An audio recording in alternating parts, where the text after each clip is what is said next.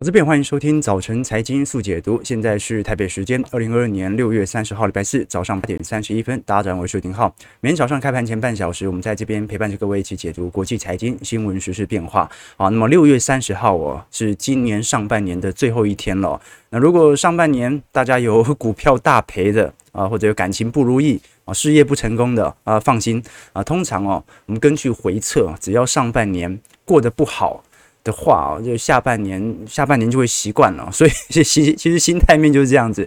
你会发现在万七万八的时候，大家都赶着要追啊，迫不及待。反正跌到万五哦，大家有点意兴阑珊啊，对不对？好，那台北股市今天会不会破前低哦？这个就值得大家来多做一些留意和观察了。我们看到上礼拜哦，啊，台北股市几乎创了呃本年度以来的最低点啊。那么现在整个主底哦，还不到一周到两周哦，现在就准备要再度破底喽。我们看到昨天市场上最为关注的啊，其实就是美国一季度的实质 GDP 年化季环比的终值哦哦，联准会开始进行下修了。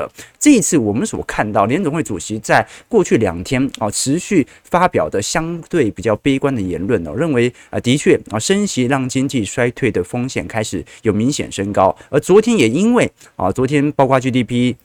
相关的数据以及第一季啊个人消费支出的季增率啊，也是比市场预期的低非常多，造成了昨天美国股市四大指数是全数收跌哦。哦，那反而是昨天美国银行啊美林证券的一篇报告哦，明显的警示晶片的需求啊反转点可能会提前到下半年出现哦。所以昨天辉达 AMD 哦也引领着半导体呃指数啊费半大跌了两个 percent。那我们先看一下一季度的实质 GDP 哦，这一次季环比的终值是负一点六 percent 哦，那原本市场预期是负一点五哦，前值也是负一点五哦，也就是说这一次美国商务经济分析局哦是明显的下调对于 GDP 当时的悲观的预测更加的悲观，而如果我们看待其他两项数据哦，一个是第一季度的实质个人消费支出呃季增率的终值哦，仅仅只有一点八 percent，而市场原本的预期是三点一 percent 哦，等于几乎是砍半。然而在通膨的部分呢，我们看到也没有因为消费的衰退而降温。目前美国第一季的核心 PCE 物价指数年化季增率的终值是五点二 percent，比市场预期的五点一 percent 还要来得高哦。所以这些数据哦，它反映着个人消费支出的 PCE 已经向下修正。但是就算没人消费，通膨仍然在增高。也就是说，这项数据大多数的投行啊，几乎已经证实了联总会目前的升息力度对于控制通膨它是有限的。不是说升息无法打击需求，升息打击在需求上的数据是很明显的。原本预估这个个人消费支出是三点一哦，直接下滑到一点八了。这个就是标准的打通膨。但问题是，为什么物价还在飙涨？因为那是供应链的问题，而联总会没有。能力去处理乌俄问题或者中国未来的封城，好，在这种状态底下，我们发现，即便在这种消费持续疲惫的底下，物价仍然在走高。那当然了，你说除非供应链的问题比二月、三月份还要更严重，要不然物价走低，它也是一个中长期的现象，因为有积极效应嘛。去年下半年。那通膨率已经很高了，好，所以今年可能你看到物价还在涨，可是涨得不像去年这么快，但它还在涨哦。那现在市场上反而认为，随着通膨预期的走低，我们还是可以看到未来几个季度，因为刚才我们所看到的数据全部都是一季度资料，好，一季度多严重，大家都已经看到了，当时的乌俄冲突，然后随之而来的又是上海封城。但是如果我们从大宗资产来做观察的话，下半年的通膨也会逐步的降低，只是到时候。就会形成经济和通膨同时下滑的迹象。那我们看一下一档 ETF 哦，这档 ETF 哦啊叫做这个 DBA，DBA，它是呃规模大概十九亿美元的景顺的 DB 农业 ETF 哦，基本上它是衡量大宗资产一个重量级的 ETF 指标。那我们看到我在本周。基本上，这档 ETF 已经经历了二零零八年以来的最大单周的流出哦。哦，我们看到，其实上一次有如此巨额资金的流出，大概是在三月份左右啊，去这个二零二零年的三月份左右。可是现在来看哦，这笔流出的速度哦，从增率来看的话，基本上是史上最高，仅次于零八年。啊，所以我们看到，如果大宗资产已经走皮，那其实。各位还是可以有一个心理的预估啦。下半年通膨肯定会下滑，只是到底下滑的速度能不能让到时候的联总会再度开启一波比较呃宽松或者没那么紧缩的呃货币政策，值得大家来多做些留意哦。至少我们从几项昨天公布的数据来做观察，美国六月份的消费者信心指数已经创了二零二一年二月份以来的最低水平哦。因为目前的通膨持续抑制住美国人对于经济以及消费的展望。那我们其实可以观察到一些有趣的迹象。过去我们跟投资朋友分享过哦，这个消费者信心指数啊，它分为两类。好，第一类哦，就是我们刚才讲到是美国官方所公布的消费者信心指数。那另外一类哦，是美国密西根大学消费者信心指数的变化。这个美国的消费者信心指数啊，它基本上哦是针对美国未来六个月，不管是财务的收支状况、当前的就业情形、家庭总收入啊、收支情况、就业情况来进行加总，所以它是一个针对现有数据对于未来的分析。所以通常这项数据哦，它的悲观程度没有像密大这么。悲观，为什么？因为密大是直接针对五百位成年人进行电话访问，问你说你觉得现在经济好不好？所以它是有个即时的反应和未来的预期在的。好，所以我们看到这一次密西根大学的呃消费者信心指数哦，是已经跌破五十了。从这项指数编撰以来都没有这么低过，而现在看到的美国消费者信心指数啊，大概还保持在高位哦。好，所以我们看到过去啊，通常经济发生衰退或者啊陷入比较明显的景气下行周期啊。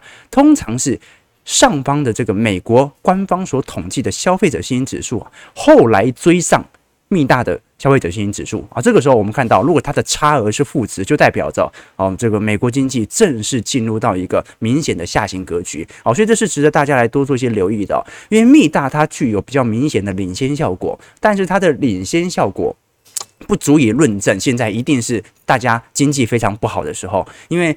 可能有些人觉得执政党做得不好，他就觉得现在经济不好吧。好，所以从官方的数据跟密大的这种统计的数据当中的差额，我们就可以看得出来。那的确，最近我们看到一个比较明显的迹象哦，因为美国的暑假也到了哦，台湾更早。这个台湾，我记得是五月中旬，很多国高中生就已经放假了嘛。哦，所以你现在看到那。澎湖啊，外岛啊，到处都是高中生啊！好，有毕业典礼的，有什么有的什么，反正都得过了嘛，对不对？好，但是美国我们看到哦，这张图表哦，是美国计划要进行出游的总人数，配上平均的油价的对照图哦。那我们看到一个非常明显的变化，过去来看哦，只要油价在当季的高点哦，比如说一七年的年底的高点啊，一八年啊，一九年，或者说二零二零年，曾经都经历过。只要是高点，油价的高点，通常美国啊会去自驾游的人数就会降到新低。那我们看到，我目前这个人数已经跌破了一七年、一八年、一九年的水平喽。所以，观众朋友，一个有趣的迹象哦，我们都以为现在全球解封了啊，所以台湾人很多人已经在订明年的机票了，对不对啊？甚至有人已经抱团要去日本玩了嘛。我现在我记得日本现在是只能团体旅游，但现在的一个情况是什么？美国人他可以随便到处走走，但问题是，由于油价的高升，我们看到白色线，汽油价格的高升，反而愿意采取自驾游的美国人哦，已经低过了一九年、一八年、一七年的当时的自驾游的水平，哦，仅次于二零二零年哦，二零二零年没话说，那个时候疫情很恐慌嘛，而且很多人在封，呃，很多城市都在封城，哦，所以这个是美国目前的情况哦。大概呃，接受调查的美国人当中哦，有百分之三十六的人哦，打算在未来六个月休假。啊，这个是过去四十年来最低的六月份数据哦，就从来没有美国人这么少人想要去休假过啊，这个是实质的状态哦。那我们观察其他国家的消费者信心指数也是差不多的哦。好，这张图表是昨天韩国所公布的消费者信心指数哦，这个是一年多以来的首次下降。韩国在过去一年以来，其实它也受惠了啊整个。半导体产业的规模啊，所以的确，不管是人均 GDP 哦，还是从产业的规模都在扩增哦。所以虽然它被台积电、三星被台积电压着打，但是哦，呃，这个三星本身在过去一年呢，它也是营收的增速也是史上最快的。那现在来看哦，由于韩国内部的升息大幅度的逼升，加上通膨力度啊也接近。这个快六趴了吧？我记得五月份的 CPI 哦，比去年同期还要上涨五点四个 percent，而可而且这个韩国预估在今年夏季的 CPI 会超过六个 percent。也由于通膨力度的高升，我们看到韩国目前的消费者信心指数啊，也跌破了一百大关。那台湾更不用讲了，这个台湾从今年。年初以来就一直在一个非常明显的下降水平。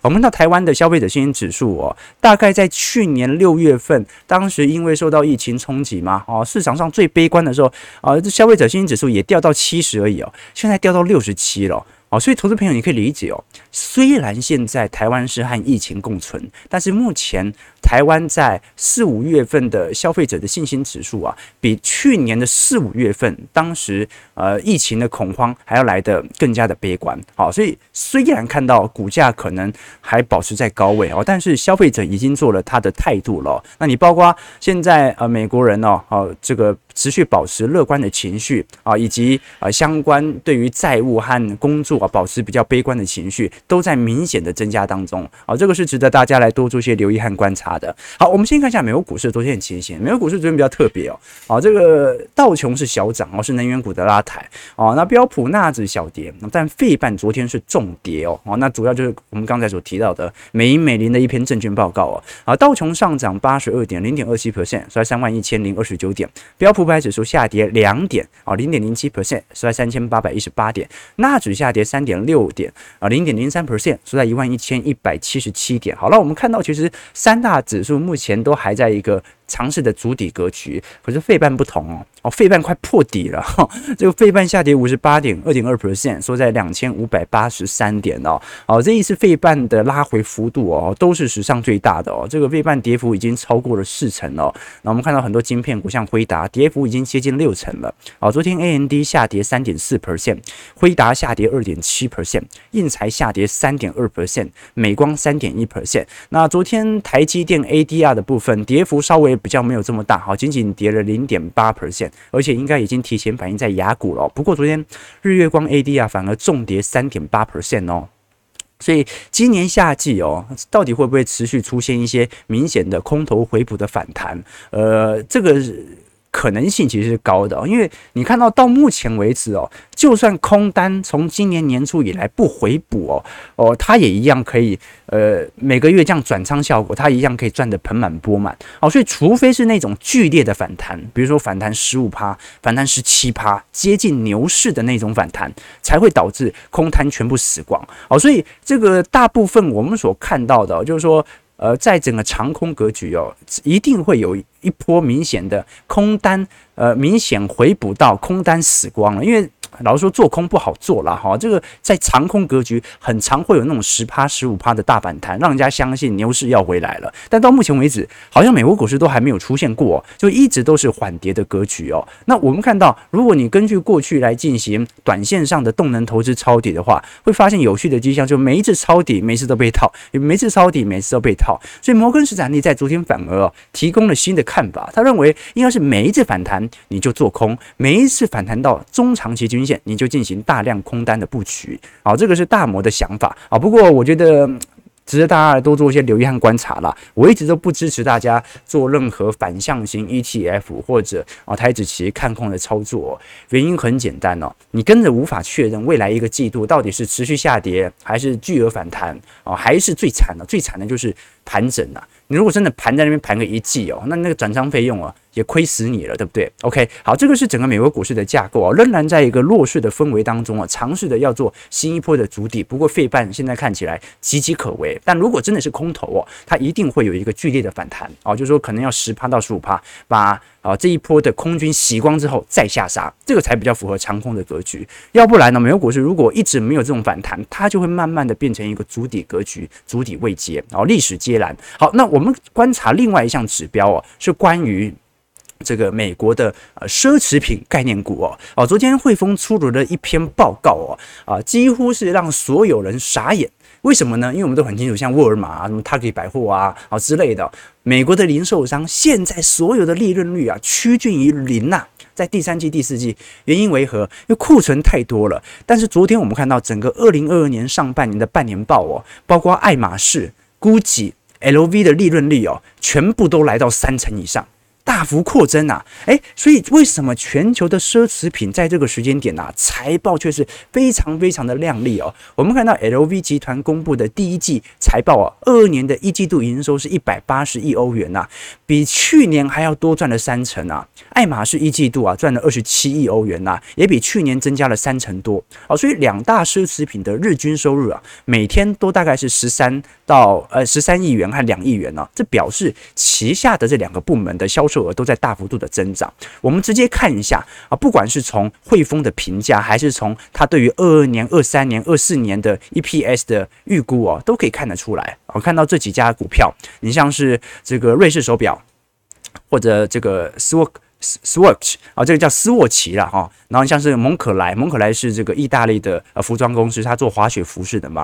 然后你像是利丰集团、开云集团、LV 啊、Burberry、爱马仕、这个 Prada 等等哦，哦，全部的营收居然在上半年全部都在创高当中。哦，这个是值得大家来观察的一个现象在哦，因为按照过去历年的经验哦，奢侈品哦，它基本上它的景气联动度虽然不算。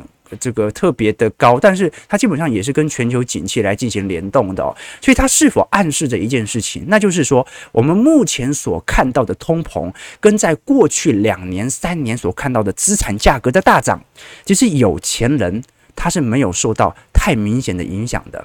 怎么说呢？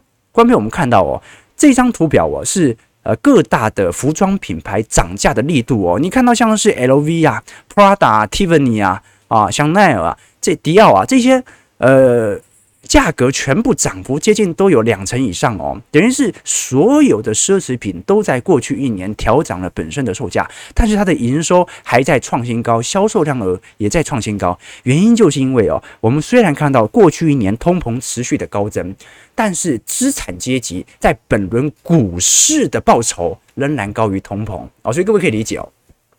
中产阶级比较少资产在投资股票，中产阶级像台湾大部分都买储蓄险哦，或者存定存，而资产阶级都把钱放在股票身上。那就算现在股票回跌了，我们看到。股票的报酬是不是还是远远高于储蓄险？所以，我们真实因为通膨而必须压缩自己消费的人是谁啊？是中产阶级或者啊低下阶层。反而资产阶级啊，他在股票市场上的获利足以让他应付持续买这么多的包包，持续买这么多的奢侈品。也就是说，涨价根本就吓不退富豪们。方面有这个就是这个市场真实的现象啊！啊，所以。我们才讲说，永远都要用资本家的逻辑来看待市场。原因就是因为他们如何了如何善用这个周期，是他们成为啊这个资本家成功的原因啊。所以，我们华人社会啊，常常叫自己小孩子要多认真、多念书啊。小时候给他报才艺班、补习班啊，这也没错。但是他忽略了一个重要的逻辑，就是你要让小孩提前理解周期的概念。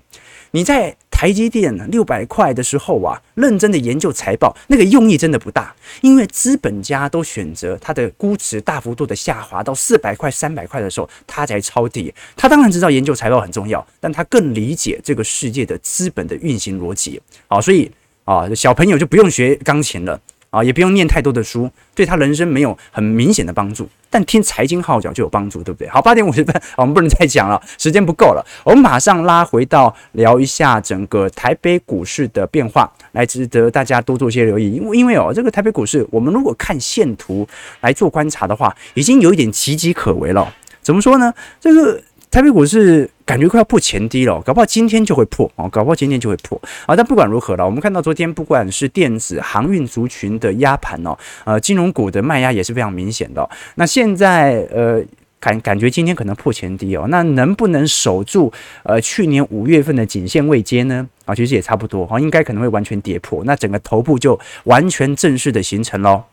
哦，所以其实在一个长空格局啊，台北股市啊，本轮的跌幅也算是蛮轻的啦。好，到目前呢，加权指数，如果你硬是把最高点哦，就把上影线也加进来的话，一八六一九嘛，跌到现在一五一零二左右哦，呃，总共重挫了三千五百一十七点，跌幅十九趴，还是没进入熊市哦，所以搞不好从今天开始。哦，台北股市才正式进入了跌幅两成以上的熊市门槛哦。那这半年呢，最大的变化对于台北股市的影响，其实也是联总会的大幅升息啊，民众的消费需求被排挤啊，企业产品的库存上升，价格下跌啊，企业盈余的下修。那我觉得到目前为止哦，你说升息呀，通膨很高啊，企业产品的库存上升啊，价格。开始有点松动啊，这都从新闻上看得到，但是你还没有看到台湾的企业下修今年下半年的营运展望，对不对？所以等于是这一波的利空哦，还没有那种真的。影响到实业界开始自己恐慌的时候哦，啊，所以最终我们看到啊，至少股价上它已经提前反映这种情况。那你要赌一个利空进出，我觉得利空可能也还没有完全的结束哦。我们从昨天台北股市来看，呃，台币昨天算是亚洲货币当中最抗跌的哦，啊，守在二十九点七块的关卡啊。不过啊，随着美元。指数昨天又碰到一百零五了，这个台币的系统单的卖压可能今天又要再度突破了。我们反而看到，在今年以来亚洲股市表现最亮丽的是 A 股啊。昨天这不是上海的迪士尼啊，又重新的开放了吗？啊，中国现在反而成为全球股市的一种避风港哦。我们如果从最低点哦，这张图表是沪深三百指数啊，如果是从四月份当时的三千八百点呢来做观察，诶，现在涨幅已经接近十九趴了。快要进入牛市了，观众朋友，我们从低点往上涨超过两成叫牛市嘛，从高点往下跌叫做熊市嘛。哎，中国大陆股市居然沪深三百指数在今天快要进入牛市当中哦，所以这个是值得大家来多做些观察，因为目前整个大陆十二月份的。而这个是未来十二个月的前瞻本一比哦，也才十三倍哦。那标普五百指数是十六倍哦，所以中国现在似乎受到短期内全球资本的青睐。那它是不是能够带领着全球的制造业走过本轮的下行周期？好，这个就值得观察了。好，所以至少从中国市场的角度来看，好像整个系统性风险也没有特别的严重啊，只是一个正常的景气下行周期。好，我们看一下昨天外资买卖超的变化。我们观察到三大法人的资金变动情形哦，外资昨天是卖超了五十九亿啊，投信则是小买了两亿啊，自营商反手买超了八十二亿哈，自营商我老大啊是吧？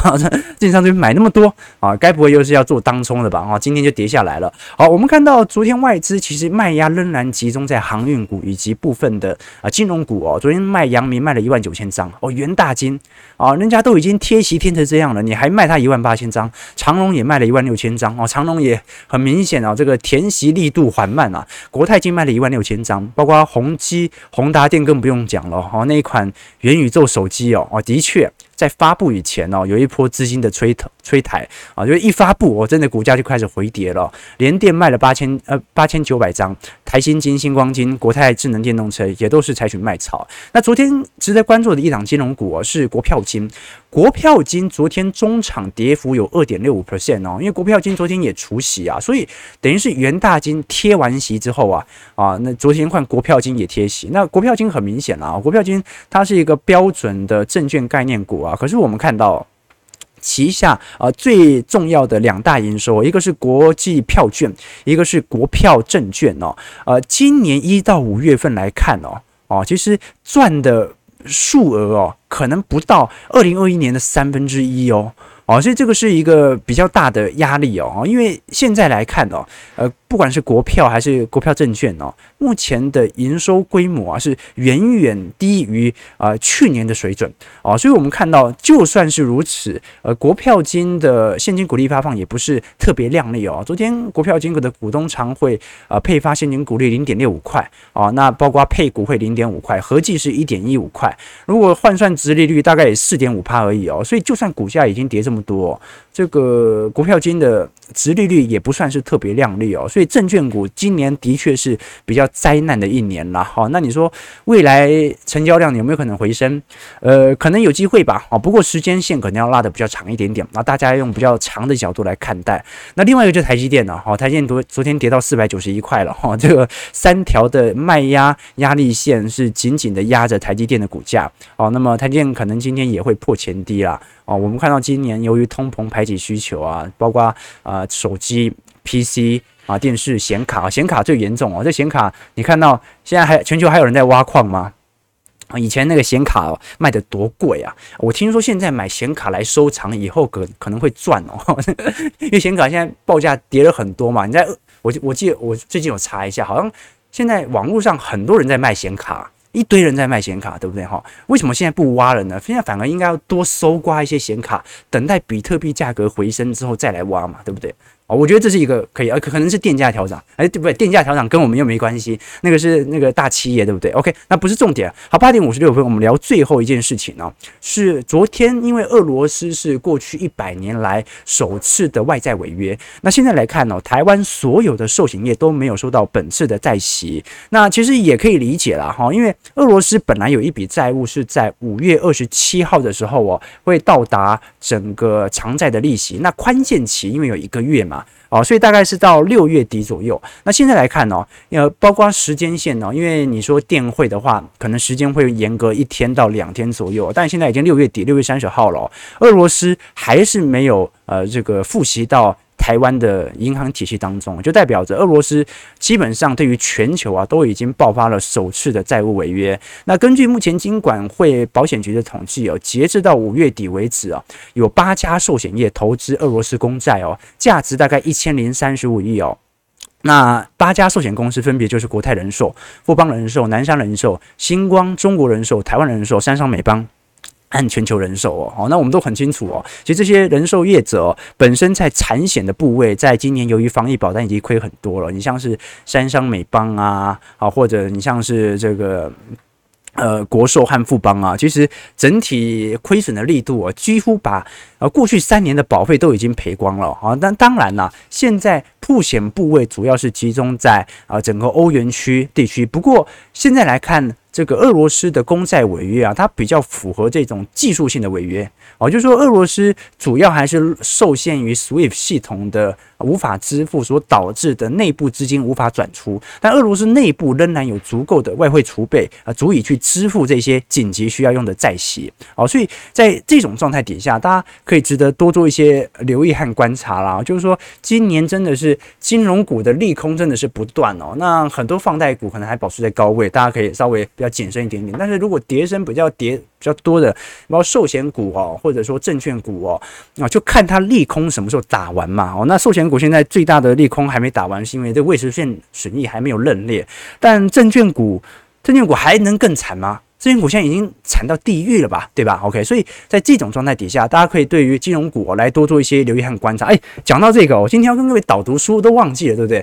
今天我们要跟各位导读一本书哦，啊，是我的好朋友丁彦军啊所出版的《靠优质金融股养你一辈子》啊，怎么听起来好像一首歌啊？这哪一首歌？养你一辈子啊？不不，好意思，这个这个丁大哦，他基本上我跟他认识也认识了很长一段时间了。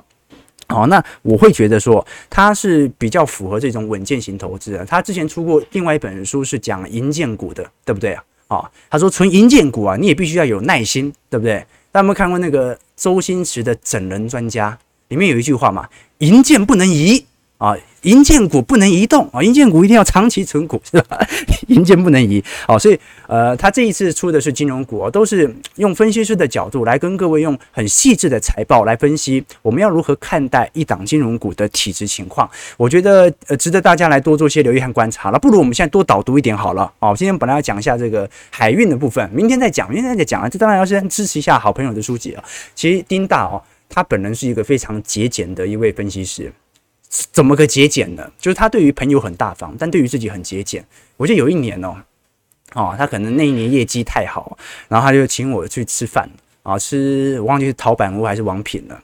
然后因为他这个这个个性出了名的节俭嘛，我想说哇，请我吃王品这不太好吧？会不会我到时候自己付钱啊？后来没有哦，他这个全款帮我付了。但是当我看到他的钱包的时候，我就有点傻了，因为他的钱包啊看起来像古董，你知道吗？就是。不是真的古董，就是看起来用了二三十年的那种钱包啊。他说还能用就用啊，对不对？为什么要浪费钱呢？啊，从那之后我就对他刮目相看，他是真的省。哦，非常省，而且他的看法跟我一样啊。他认为，对于任何投资产品，不管是内扣费用，不管是手续费啊，不管是除权息，不管是缴税，都要斤斤计较，一块钱也是钱。好了，那这本书他讲什么呢？这本书在讲的就是，我们看到国内的金融业的上市上柜的公司哦，有商业银行，有企业银行，有授权公司，有产险，有票券。其实金融股它是非常复杂的，个别的差异也非常多。那它唯一的共同点呢，就是金融业和景气其实是处于同步的。所以金融股很多人说它跟景气脱钩，不对。它的股利是发放的蛮稳定的，但是它仍然属于明显的景气循环类股。那每一种金融产业在各自的部门，由于子公司占的比例不同啊，有的金控业者呢，它是以寿险业为主；有的金控者业者呢，它是以保险业为主；有的金控业者呢，它是以票券业、证券或者期货业为主。所以不同的金控类股啊，你要看它的财报的地方不同。而这本书哦，它其实不聊任何报名牌。他聊的就是你如何看懂这些金融股的财报，包括银行业，你要怎么了解银行的放贷的业务啊？这家银行它是以迄金作为主要放贷，还是以房贷作为主要放贷？如果它是以房贷作为主要放贷，那你房市的监管措施就对于这家金融股特别的重要了。那如果它是对于中小企银有明显的放贷，那么它对于利率。就十分的敏感啊，那你包括保险业，保险业比银行业还要更加的复杂。你看过很多保险业的文章哦，那保险业的专有名词比银行业还要来得更多啊。所以保险业它又分为寿险和产险。那你说为什么这一次呃防疫保单不是寿险而是产险呢？啊，这这本书当中哦都会做一个非常啊清楚的梳理，所以也推荐给各位。